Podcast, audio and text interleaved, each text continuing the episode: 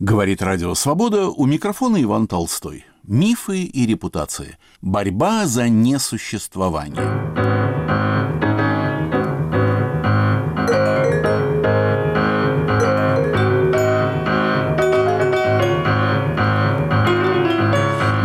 Сегодня разговор о малоизученном прежде феномене, название которого вынесено на обложку тысячестраничной книги «Литературный авангард русского Парижа».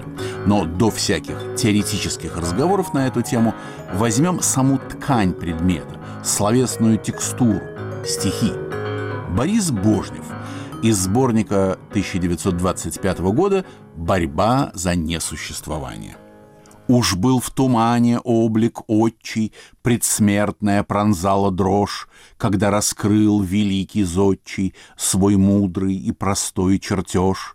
Он снова спас меня от смерти, Благой и благосклонный друг, И точным циркулем он чертит Мой тесный бесконечный круг, и я, ликующий безмерно, Вошел и, став в своем кругу, Смотрю на этот контур древний, На плоскость, хорду и дугу, Сменяя смертное томление На крепкий труд великих дней, Не нас, не нас страшит паденье И грохот мировых камней, И я, начавший созидание, Его продолжу средь высот, и тяжкое земное здание свой купол к небу вознесет.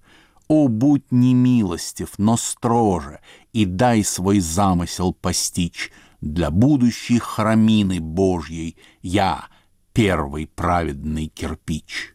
Закройте шкаф, о, бельевой сквозняк, как крепко дует ветер полотняный, Да, человек, раздевшийся бедняк, И кровь сочится из рубашки рваной, мне кажется, что эти рукава просили руку у веселых прачек, что эта грудь, раскрытая едва, сердечко накрахмаленное прячет. Да, человек так некрасив в белье и так прекрасен в платье неубогом, лишь ангелы в пресветлом ателье стыдливые позируют пред Богом, но у рубашек нет своих голов. Кто их отсек? Тяжелые секиры, Разделся я и вымыться готов, но и орданом потекла квартира. О, я иду сквозь комнатный туман При шумном плеске кранных ликований, И ждет меня креститель Иоанн Крестить в горячей белоснежной ванне. О, в пенной седине, причистый муж, Я пред тобой застенчивый и голый, И брызжет ореолом мелкий душ, И надо мной летает белый голубь. Михаилу Эпштейну когда солдат встречается с солдатом и отдает ему по-братски честь, хотя различны их рождений даты, но смерть для них одна и та же есть. А водолаз, спустившись с водолазом по двум канатам на морское дно, там трудно дышит однородным газом, хотя у них дыхание не одно — когда матрос встречается с матросом, как ни была полярная их земля, они легко, без слов и без вопросов, прочтут на шапках имя корабля. А дерзкий вор, уговорившись с вором о днях удачных и опасных краж, сообщнику покажет только взором на магазин, на банк или гараж — когда рабочий говорит с рабочим, хотя бы и не из своей среды, их заставляет сблизиться короче и общая усталость и труды, а два о чем-то спорящих ученых, различных догм, академий, тог, находят в цифрах неожесточенных спокойный довод и сухой итог. Стихи Бориса Божнева из сборника 25 года «Борьба за несуществование». Книга «Литературный авангард русского Парижа. История, хроника, антология, документы» выпущена московским издательством «Аги» и составлена двумя исследователями – Леонидом Леваком и Андреем Устиновым. Они оба участвуют в нашей сегодняшней программе. Я позвонил в Сан-Франциско Андрею Устинову противоречие, которое содержится в самом заглавии. Литературный авангард русского Парижа. Зачем за авангардом было ездить во Францию, в Париж? Надо уж, вероятно, сидеть в русской Москве, в Петрограде. Как же сложился такой оксюмарон?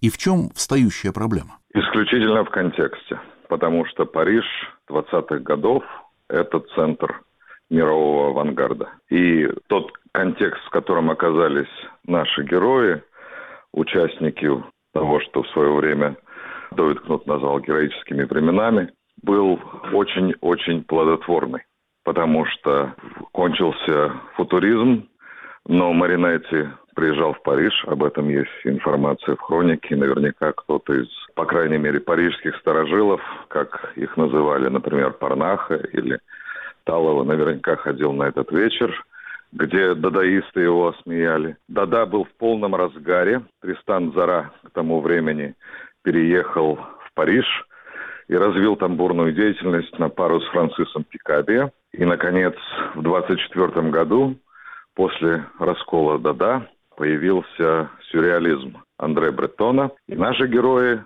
оказались в контексте всех этих течений. Кроме того, был жив кубизм, Пикассо был страшно популярен, страшно популярен был Жан Кокто, страшно популярны были и те поэты, которые вернулись с Великой войны, в частности Блес Сандрар. И все это создавало почву для того, что позже будет названо Парижской школой. Это определение принадлежит замечательному художественному критику Андре Варно.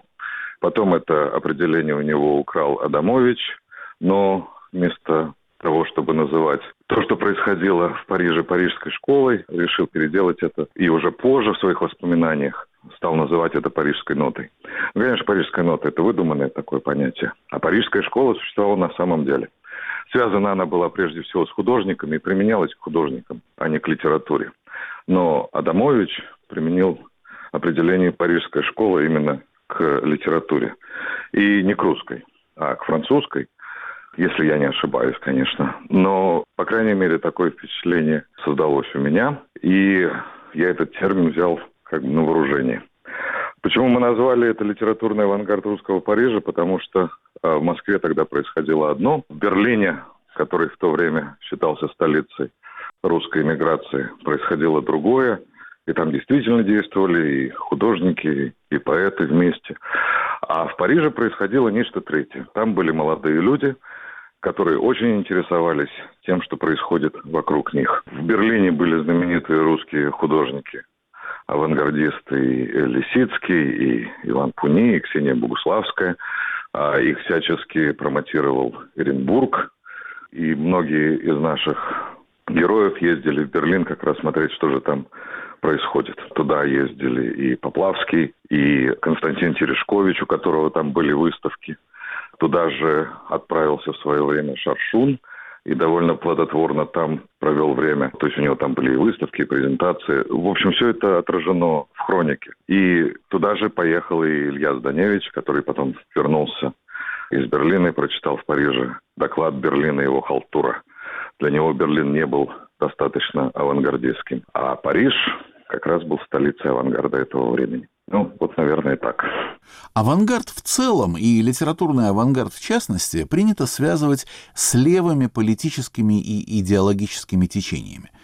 Какие были взаимосвязи, пересечения, отталкивания у литературных авангардистов русского Парижа и советской власти? Для старшего поколения иммиграции, конечно, авангард был связан с большевизанством напрямую. И это, по-моему, началось, если еще не ошибаюсь, в газете «Общее дело» Бурцева, где до, до журнала «Современные записки», где появилась разгромная статья Алексея Толстого о Маяковском. А потом визит Маяковского в Париж тоже был воспринят как большевистская пропаганда. И вообще все это было связано напрямую с советским, с большевиками и совершенно неприемлемо для иммигрантской политики, для иммигрантских политиков. Как вы прекрасно знаете, иммиграции, начиная с середины 20-х годов, уже в полной мере стали руководить эсеры. И они насаждали свои мнения, насаждали свою мифологию, как миссия русской иммиграции, как мы не в изгнании, мы в послании и прочее, прочее, прочее. Для тех молодых людей, о которых идет речь э, в книге, да и для парижских сторожилов, которые там жили еще до революции. Авангард было течение политичное. То есть именно в том изводе, который пропагандировал Дада. Именно парижский Дада, потому что если изначальный Дада, появившийся в Цюрихе, был связан с Великой войной, то после войны парижский Дада стал, на мой взгляд, совершенно аполитичным. И если идеи левые высказывались, то они касались прежде всего искусства, а не политики. Андрей Устинов.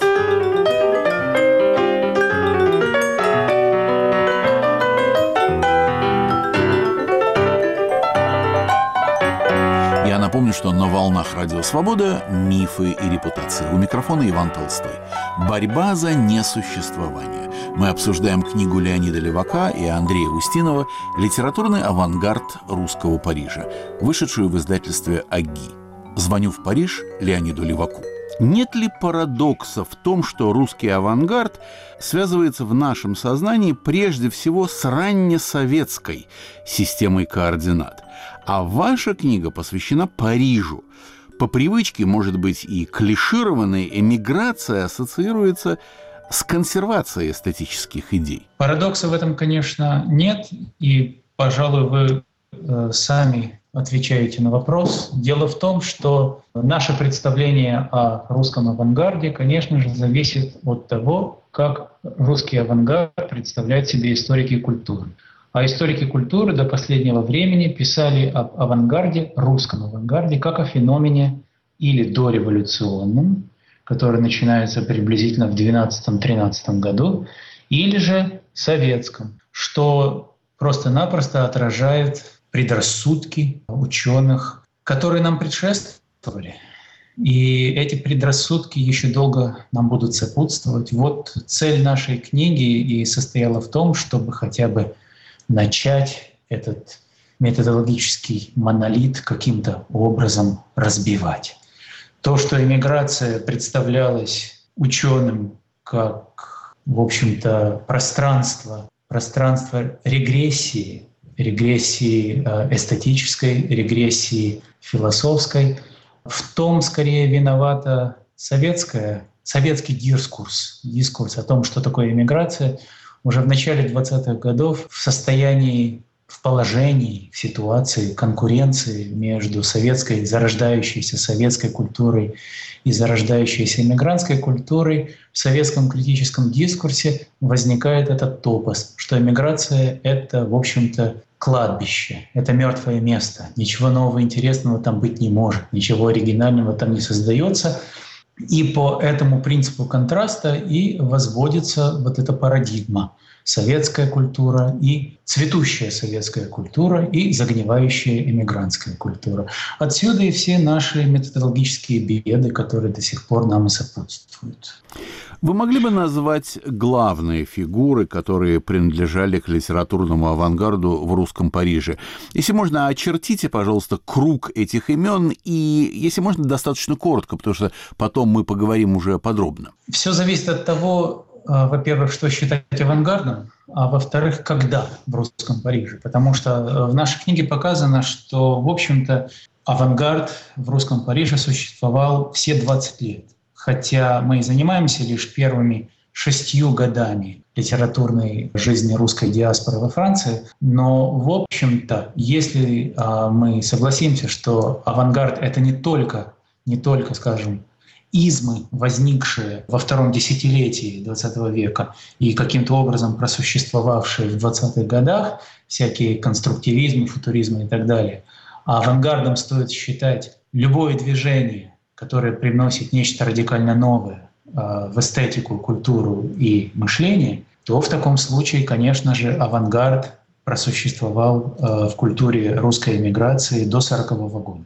Что же касается того самого авангарда, которым занимается наша книга, то есть существовавшего в Париже с 20 по 26 год, то самыми значительными представителями, литературными представителями этого авангарда являются Илья Зданевич, Александр Гингер, Борис Божнев, Борис Поплавский, Довид Кнут, Валентин Парнах, ну и так далее. Тогда я попрошу вас рассказать о верхней и нижней хронологической границе этого явления. Чем эти границы обусловлены? Нижняя граница обусловлена, конечно же, физическим присутствием. Более того, не просто физическим присутствием русских изгнанников во Франции, а тем моментом, когда качество, да, то, то есть, вернее, количество превращается в качество. Ведь и до 2020 года, конечно же, в Париже особенно и во Франции вообще существовала среда русских авангардистов, скорее художников, чем писателей, но тем не менее она существовала. Но именно, именно с исходом 2020 года и с нарождением русской литературной жизни в Париже к концу 20-го, к началу 21 года и связано появление авангарда, ведь он появляется на фоне более традиционной литературной жизни. В конце 20 -го года начинают выходить современные записки, начинают выходить последние новости, то есть зарождается интеллектуальная и литературная жизнь русская вообще. И с этим зарождением возникает и, ну скажем так, маргинальная жизнь культурного поля, именно авангардная жизнь. То есть количество приехавших превращается в качество. Авангардисты, молодые авангардисты в особенности, друг друга находят в конце 20-го, особенно в начале 21 -го года, чем и обусловлено начало регулярной литературной жизни русских авангардистов в первой половине 21 года. Что же касается э, границы, которую мы провели 26 года, она относится скорее к распаду именно организованной жизни русских авангардистов, которые перекочевывают в другие, э, в другие литературные объединения, меняют вехи, если угодно, э, эстетические вехи, и тем не менее считают себя авангардистами. То есть тот авангард, о котором мы рассказываем, это не конец русского авангарда вообще, скажем, в эмиграции. Это лишь одна из его исторических сторон. Эта сторона, эта, эта история заканчивается в 26 году с распадом всех объединений, возникших в начале 20-х годов. Леонид Левак. Я задал сходный вопрос о нижней и верхней хронологической границе явления Андрею Устинову. Мы выбрали эти границы вместе с э, Леонидом. Я, конечно, настаивал на девятнадцатом году, потому что в девятнадцатом году в типографии «Полиглот» вышла поэтическая книга Валентина Парнаха «Самум». Но мы решили, что, собственно, формирование литературного авангарда в Париже как некой общности происходит именно в 20-м. И связано это с тем, что 17 января 2020 года э, из Цюриха в Париж приехал Тристан Зара. Вскоре Цара и Пикабия познакомился Сергей Шаршун, и дальше все пошло. То есть 2020 год – это наиболее интенсивный, наиболее интенсивный год как бы активной литературной деятельности. Это нижняя граница. Да, верхняя граница – это 26-я. 26-й год. И связано это отчасти с тем, что активность авангардистов сошла на нет. И прежде всего в том, что закончились балы, балы, которые описывает Леонид в истории и которые э, упомянуты в хронике. Мы привели там даже некоторые афишки. Эти балы, которые организовывал Союз русских художников. Но настоящим движимым мотором был Илья Зданевич, любивший такие действия. Это первая, а вторая причина концептуальная. 26-й год – это то, когда формируется совершенно как бы другое восприятие иммиграция, она становится абсолютно политической. И место эксперимента занимает реализм. И вот эти вот реалистические стихи или какие-то такие неоромантические стихи выходят на первый план. Их печатают и в газетах, и в журналах. А авангардистская поэтика отходит несколько дальше, отходит на задний план. Потом будут другие всплески авангарда, прежде всего проявляющиеся в поэтике Бориса Поплавского. Будут попытки унификации или даже скорее объединения реалистов вместе с экспериментаторами в группе Кочевья. Но как таковой литературный авангард русского Парижа, на наш взгляд, перестает существовать в 26 году. Мне показалось, или вы все-таки тесно связываете пасторскую, так сказать, деятельность Георгия Адамовича по осмыслению и продвижению парижской ноты и русский литературный авангард. Разве между концом литературного авангарда, русского, разумеется, и вот этой пасторской деятельностью Адамовича нет довольно большой дистанции? Активность Адамовича ведь и образовалась после развала авангарда как целого. Или я не прав? Вы абсолютно правы. И это совершенно несомненно. Насколько я могу установить вот по своим свидетельствам, насколько я знаю. Собственно говоря, вот этот вот термин «парижская нота» первый раз употребил Терапиана в своих воспоминаниях. Может быть, в книге «Встречи», может быть, и раньше. Но мне кажется, он именно это принес. И все это было связано с пасторской деятельностью Адамовича, но относилось к поэтам 30-х годов. Адамович потом это развил. И если вы помните, кажется, Адамович, ну, в общем, все исследователи так или иначе относят название «Парижская нота» к статье Поплавского в журнале «Числа», где он пишет о мистической ноте. Так что это был такой мемуарный сдвиг. Ну, Терапиана довольно часто как бы свои воспоминания фальсифицировал, о чем, в общем, даже писал в одном из писем, э, не помню кому, но у нас была эта цитата, но потом мы ее убрали оттуда, потому что она как бы никак не была связана с нашим сюжетом.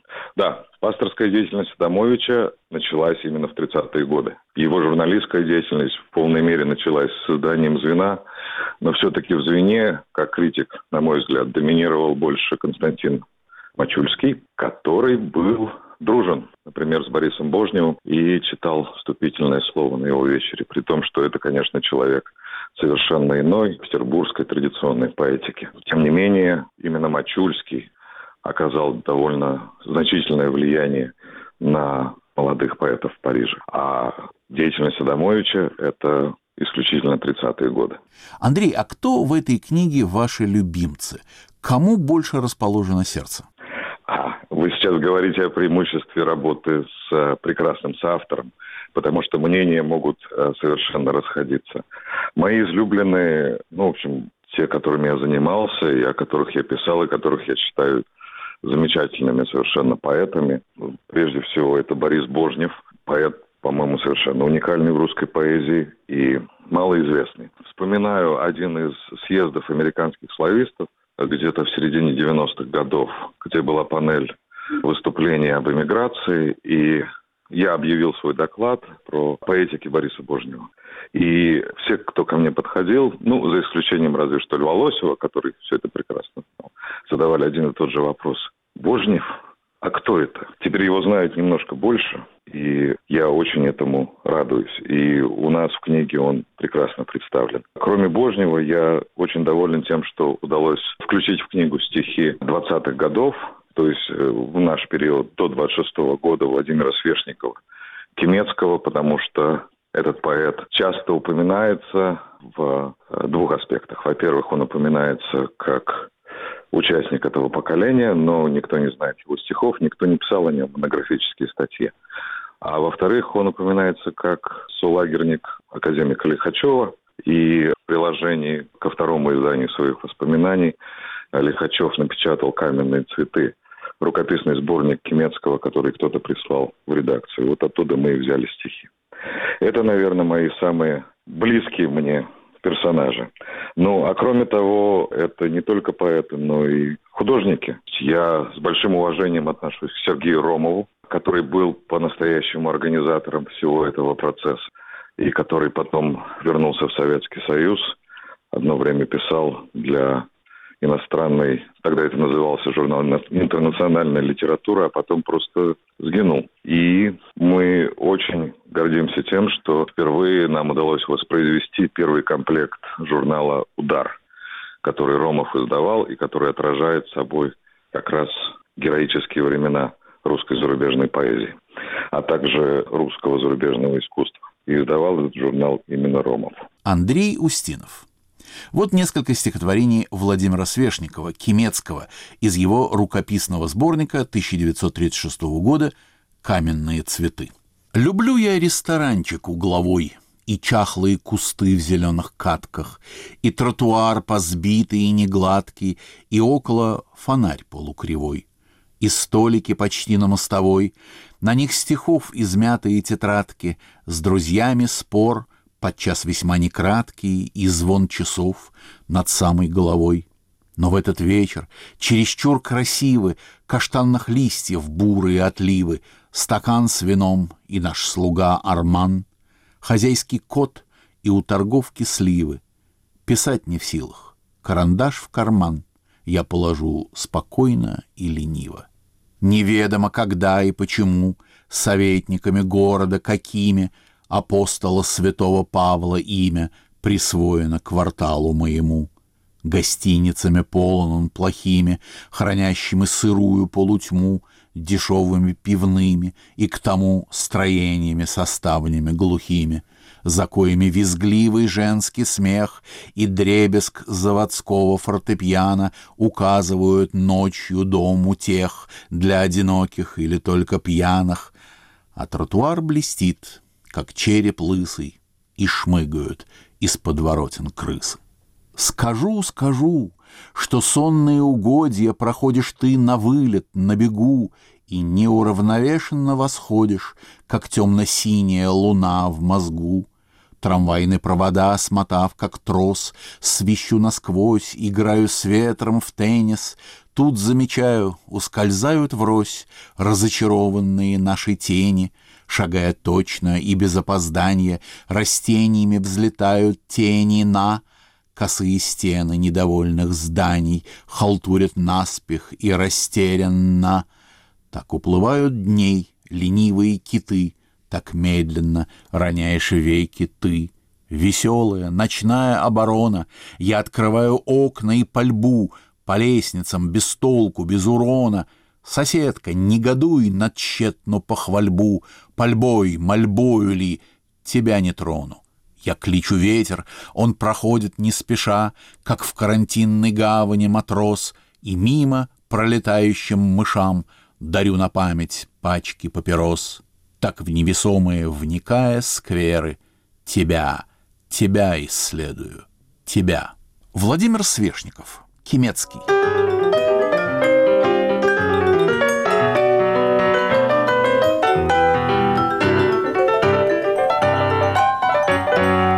Я напомню, что на «Волнах Радио Свобода» программа «Мифы и репутации». У микрофона Иван Толстой. Борьба за несуществование.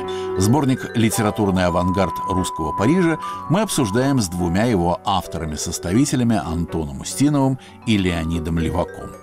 Вопрос Леониду Леваку. Скажите, а каким фигурам из этой книги у вас есть повышенный исследовательский интерес. Я говорю, так сказать, не о сердечной какой-то симпатии, хотя и она, конечно, у любого ученого возникает, когда он изучает определенную эпоху. Этого любишь больше, чем другого по каким-то причинам. Но именно ваш исследовательский интерес. И с чем связан интерес вот к таким фигурам, нежели к другим? Меня интересуют особенно те писатели и поэты, которые не ушли из эмигрантской литературной жизни после 26 года. То есть те, которые с успехом поменяли вехи и стали уже в полном смысле слова именно эмигрантскими писателями. К примеру, Довид Кнут, тот же Александр Гингер, Борис Божнев или, естественно, Борис Поплавский. Именно потому, что я считаю, что когда мы изучаем а, русских эмигрантских писателей, скажем, 30 -го года, людей, вошедших в круг издания «Числа». Мы до сих пор не принимаем во внимание того, что в большинстве своем, во всяком случае э, среди молодежи литературной, эти люди сложились эстетически и интеллектуально до 26 года в совсем иной среде.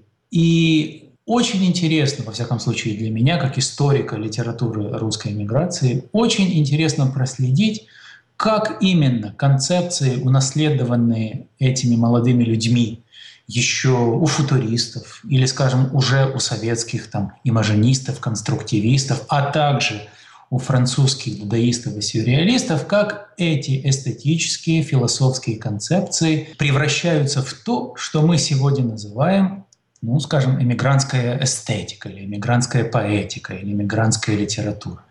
Вот этого исторического среза не хватает в нашем изучении и в нашем понимании истории русской иммигрантской литературы межвоенного периода.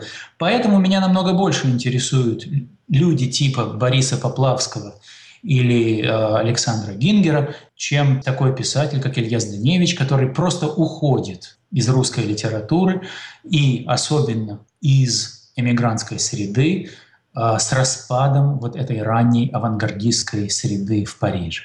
Вы частично уже ответили на следующий мой заготовленный вопрос и тем более он прозвучит логично после предыдущего. Какие отражения русского авангарда просматриваются в последующей истории русской эмиграции, причем не обязательно парижская эмиграция? Я думаю, что э, важнее всего здесь проследить не столько преломление эстетических концепций, сколько самой философии, философии искусства – Потому что и в критических писаниях Бориса Поплавского, и в творчестве того же Сергея Шаршуна 30-х годов видно, что, в общем-то, они занимаются переводом на понятный язык, и на язык понятный мейнстриму, скажем так, русской литературной жизни Парижа, те самые дадаистские, сюрреалистские, и еще более ранние футуристические концепции и шире понимание, что такое искусство и что такое художник, да, они занимаются переводом этих авангардистских понятий, ну, в общем-то, в, новой, в новую систему, да, в систему, скажем, журнала «Числа» тоже журнала крайне модернистского, но который не принято сравнивать, допустим, э, с журналом «Вещь», который издавался в Берлине. Не принято сравнивать с журналом с журналами, которые издавались группой «Через». А мне кажется, что именно в том сравнении и тогда и появится более глубокое понимание, что же, собственно говоря, и есть именно модер, русский модернизм в эмиграции. Ведь русский модернизм в эмиграции не умер. Да? Ведь мы считаем, э, в общем-то, конвенционально считается, что модернизм русский гибнет к 30 году и что последней группой модернистов являются Аберью. Но я с этим не согласен, потому что, в общем-то, русский модернизм, поздний модернизм продолжается еще целых 10 лет, и центром его становится Париж. Поначалу это журнал «Числа», затем это другие периодические издания, и он гибнет лишь с падением самого Парижа в 1940 году.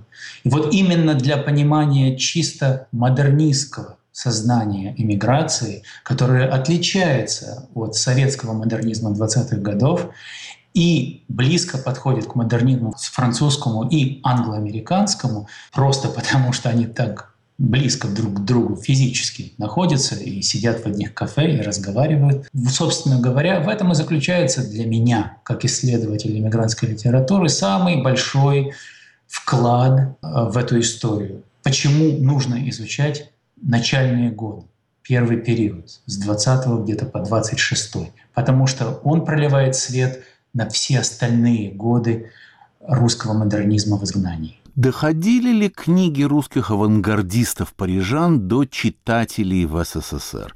Насколько происходило взаимопроникновение? Ведь, в конце концов, и советские, так сказать, культурные туристы ездили, да, и ездили театры, ездили отдельные писатели. Понятно, что советская, это книжная и прочая продукция доходила до парижан в полном объеме и даже, наверное, в гораздо большей степени, чем она доходила до э, каких-нибудь провинциальных городов внутри Советского Союза.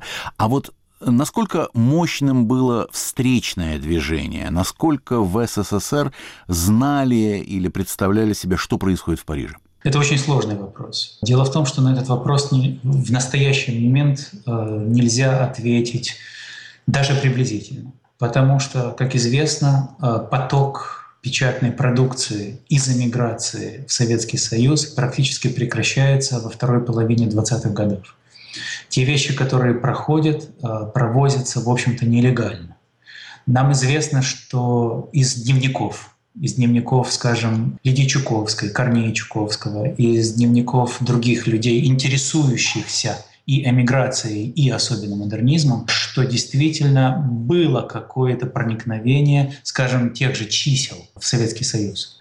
Но фактических доказательств кроме дневниковых, на сегодняшний день не имеется. Леонид Левак мой собеседник – автор обширной на 130 страниц вступительной статьи к книге. Статья названа «Героические времена молодой зарубежной поэзии». Я кое-что процитирую из нее. К началу 1922 года ориентация русских авангардистов на широкую публику стала достоянием истории. Парижские ветераны, выступившие организаторами молодых поэтов-изгнанников, начали выражать категоричное неприятие эстетических, культурных и политических ценностей эмигрантской массы.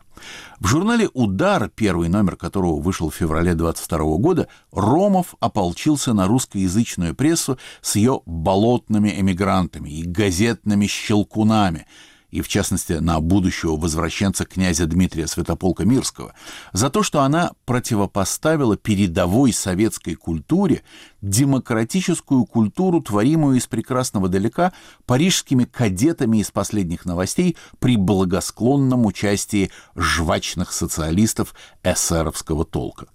Тем же квазисоветским жаргоном Парнах, в середине 22 года вернувшийся в Россию, описывал противостояние отцов и детей парижской эмиграции.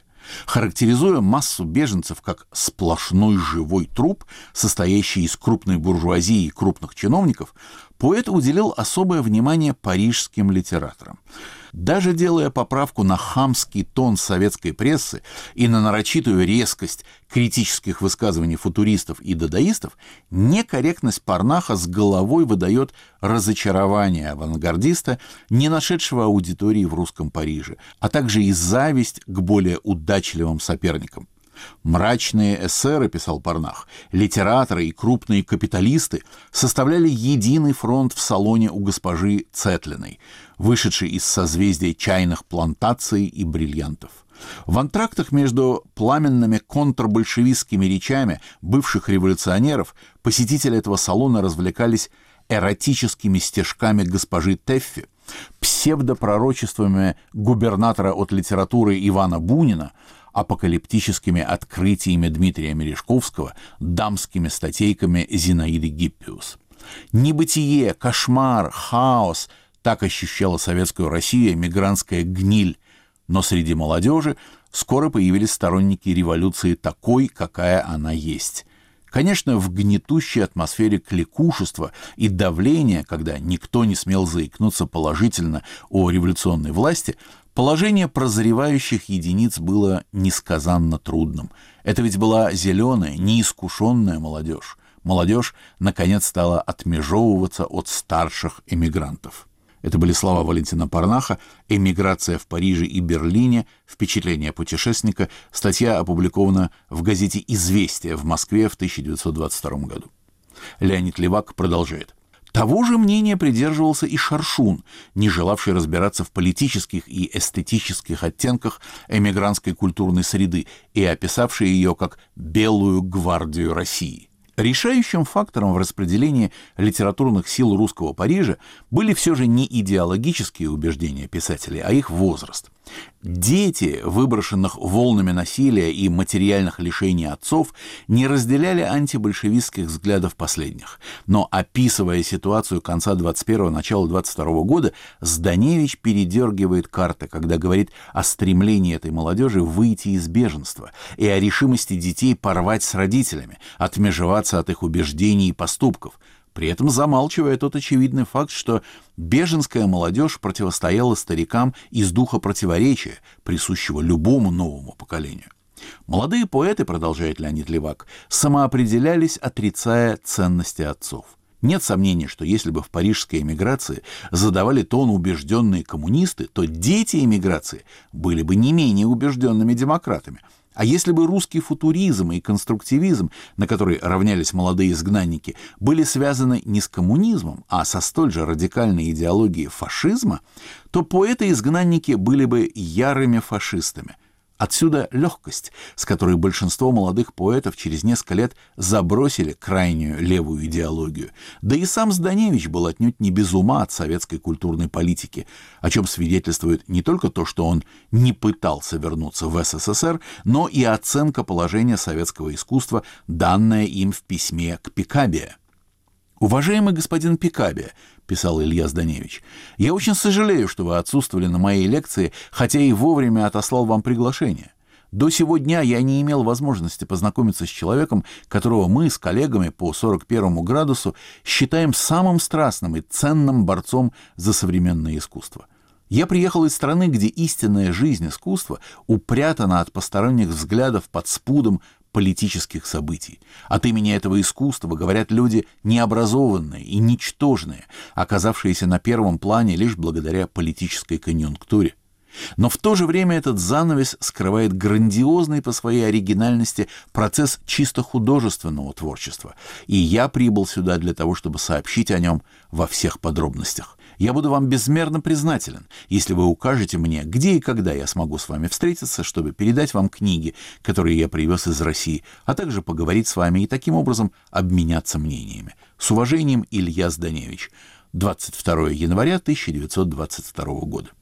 Из письма Зданевича видно, продолжает Леонид Левак, автор вступительной статьи к книге, что бойкот белой эмиграции и желание остаться в узком кругу французских и русских авангардистов имели под собой основания не столько идеологического, сколько эстетического порядка выбирая между советской бюрократической машиной и эмигрантским эстетическим консерватизмом, Зданевич, подобно большинству авангардистов, склоняется в сторону первой, так как дух авангарда в искусстве представляется ему сродни радикальному духу социальной революции, питающему истинную жизнь искусства в России. Иными словами, перед поэтами-авангардистами русского Парижа встал выбор – самоизоляция или уход во франкоязычную литературную деятельность. Однако в начале 22 года вопрос о литературной среде еще решался сравнительно просто. Начался исход русских авангардистов из Парижа в Берлин. К лету паломничество в Берлин приобрело черты литературной моды, став атрибутом поведенческого кода русского парижского авангардиста, и шло с такой интенсивностью, что французский обозреватель вынужден был заметить в июне – Цитата. «Молодые русские поэты, которые всю прошедшую зиму проводили интересные собрания в кафе «Хамелеон», мало-помалу рассеялись, предварительно оставив нам свидетельство своей литературной деятельности в виде поэтических сборников». Конец цитаты. Первым, продолжает Леонид Левак, в Берлин уехал Парнах – намереваясь продолжить оттуда путь в Советскую Россию, где, по распространенному в палате поэтов мнению, находился мировой центр всего передового в искусстве и быту. Вот как он сам описывал свое решение уехать из Парижа. И все-таки меня неудержимо тянуло туда, в РСФСР, писал Парнах. Да, вопреки всему, я тосковал по этой стране. Теперь небытием казалась мне жизнь в Париже. По иронии судьбы, именно теперь мне представилась возможность войти во французскую жизнь, добиться положения. Я от этого отказался. Конец цитаты. Так писал Валентин Парнах. Я цитировал вступительную статью Леонида Левака книги «Литературный авангард русского Парижа. Мифы и репутации на волнах Радио Свободы». Я спросил Андрея Устинова, как зародилась идея книги и как соавторы работали над ней. Я познакомился с Леонидом. А, вот очень важный момент, наверное. Мы никогда не встречались с ним в жизни. То есть мы видели друг друга по скайпу, но мы никогда не встречались. И когда я был в начале 2000-х годов в Париже, то продавец Имка Пресс, знаменитый книжник Алик Хананье, упомянул мне, что вот в Париже был такой левак из Торонто, который пишет целую книжку. И книжка вскоре вышла, и книжка замечательная. Это его первая книга, которая называется «Как это делалось в Париже». Я связался с ним, и вот с начала 2000-х годов мы как-то сотрудничали, потому что он печатал меня в альманахе, который он издавал «From the Other Shore», посвященном иммиграции. Ну и потом в 2005 году он напечатал свою статью. А это все-таки его статья, которая, в общем, так и называется литературный авангард русского Парижа, и которую я до сих пор считаю совершенно краеугольной для любого изучения и авангарда, и эмиграции, и русской поэзии. Я эту статью цитировал неоднократно, вот, но в какой-то момент, наверное, где-то года два назад, перечитывая эту статью, я сказал, что как бы появились новые материалы, и было бы хорошо, во-первых, переделать хронику, которая прилагалась к этой статье. А во-вторых, и саму статью переделать и сделать из этого книжку. И он согласился. И я обратился к, в издательство АГИ, к редактору издательства Максиму Амелину, прекрасному редактору, известному поэту и хорошему человеку, и предложил этот проект. И вот, видимо, где-то прошло года два с тех пор, и книжка вышла. Работать с Леонидом – это исключительное удовольствие. Он очень внимательный соавтор очень внимательный. То есть он не требует, он не трясет, он ждет. И если что-то там начинает сбоить, то он берется сам и доводит это до конца. Как вот с некоторыми материалами книги, потому что книга непомерно разрослась, и нам от многого пришлось... Ну, не от многого, но от каких-то вещей нам пришлось просто отказаться. Например, если вы заглянете в раздел «Документы», э, там проделана колоссальная работа. Это прежде всего перевод с французского языка на русский. И не только перевод, но и примечания, качественные примечания, которые написаны к документам. Это очень-очень важно. Я получил огромное удовольствие от работы с ним, ну и потом мы просто довольно близкие друзья. Вопрос в Париж Леониду Леваку. Ваши следующие шаги что, с вашей точки зрения, с точки зрения исследователя, целесообразно сейчас изучить или к чему, так сказать, лежит ваше исследовательское сердце? Что вы будете писать дальше? Может быть, что-то уже просто готово? Я сейчас пишу большую работу, монографию, чьей целью является переоценка нашей методологии изучения всей культуры русского модернизма, начиная с 90-х годов 19 века и заканчивая 40-м годом. Вот это и должен быть, мне кажется, следующий шаг не только для меня, но и для моих коллег. Нам следует радикально переосмыслить хронологию, географию, периодизацию и типологию нашего предмета, то, что мы называем модернизмом. Потому что все, что я только что упомянул, существующие методологические, методологические принципы больше не работают. Они не работали еще 10 лет назад, когда мы все еще вели точку, мы, мы считали 917 год каким-то таким шарниром, и отсчет идет до 17 года и после 17 года. Но в настоящий момент уже понятно, что 17 год в общем-то никакого, скажем, эстетического значения не имеет что люди продолжали писать после 17 так же, как они писали и до 17 что исключение эмиграции из поля модернистских студий совершенно не оправдано, что существует как в английской литературе, так и в русской поздний русский модернизм 30-х годов. Он сохраняется в эмиграции, он развивается в эмиграции, появляются новые произведения. И без этого контекста очень сложно понять даже таких, казалось бы, изученных писателей, как Набоков, как Борис Поплавский. Хотя сами бы они никогда и не признались в том, что они, скажем, модернисты. Но мы, историки, должны каким-то образом воссоздавать тот самый культурный контекст, которого мы были лишены в первую очередь в советское время, потому что и модернизм, и эмиграция были темами табуированными. И по инерции мы до сих пор этого контекста не создали. А ведь прошло уже практически четверть века с распада СССР. Вот этим я сейчас и занимаюсь. Полное методологическое переосмысление нашего научного поля изучения русской эмиграции. Это большая монография или это некий, так сказать, эссеистический очерк? Это будет большая монография. Отдельные отрывки из этой монографии уже будут опубликованы в виде эссе в этом году в американских и британских научных журналах. Но я задумал это именно как большую методологическую работу, именно теоретического толка. Валентин Парнах. Изобретение.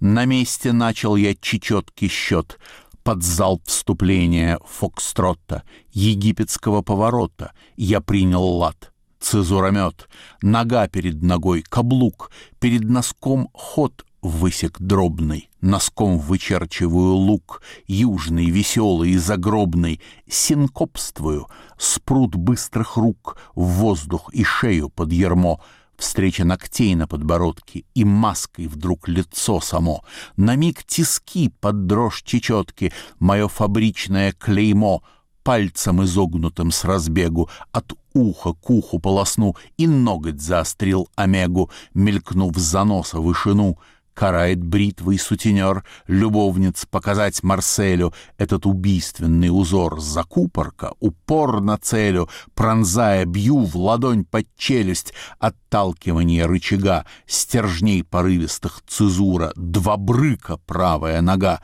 падающей башней шатаюсь хмуро, чувств отрицательный бином от омерзения до страха прошел сквозь зрителей, карахо ошеломляющим вином шарахаться. В ухо мое заскакивает мотор, и врезалась отчаянная гонка.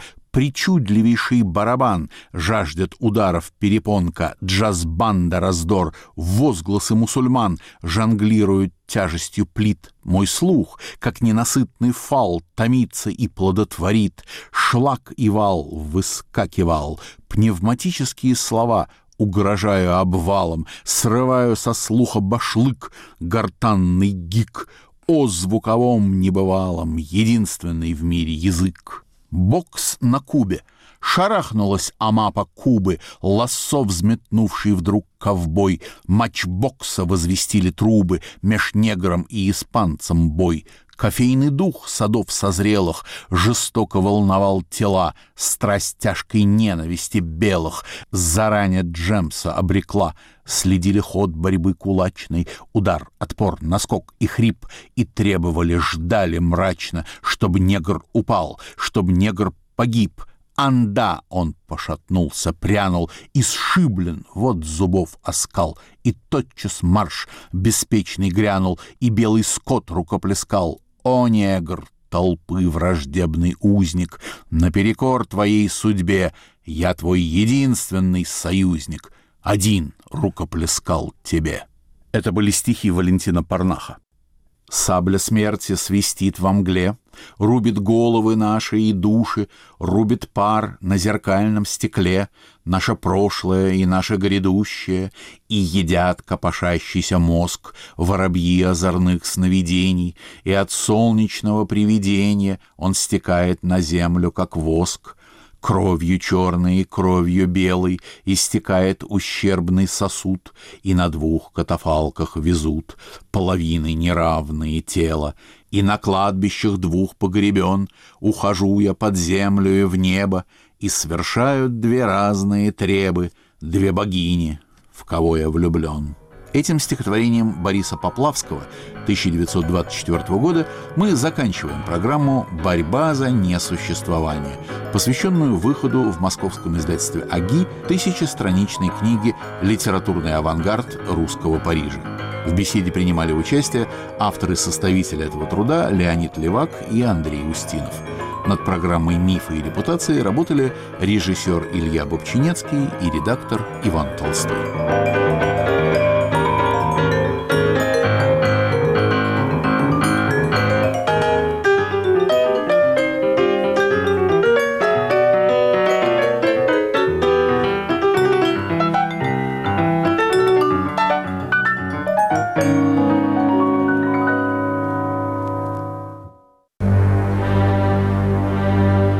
Вам представляется будущее России?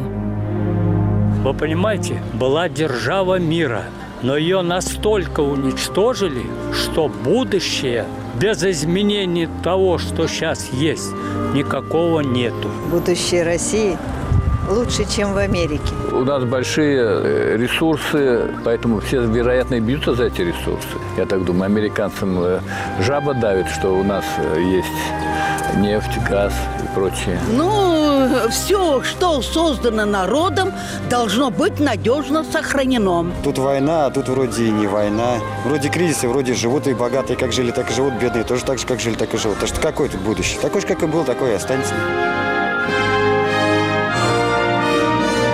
Радио «Свобода». Глушить уже поздно.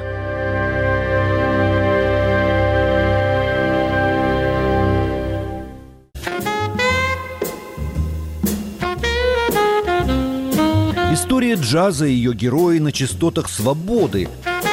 На радиоволнах и на нашем сайте www.svoboda.org Диксиленд и блюз, свинг и хардбоп, третье течение и авангард, фольклорный джаз и необибоп. В компании вашего ДС джаз на свободе – это время джаза. сразу же после новостей. Говорит Радио Свобода. Слушайте нас на всей территории России. В следующем часе нас можно слушать на коротких волнах 5995, 7475, 9540 килогерц. Свободный информационный мир. Радио «Свобода».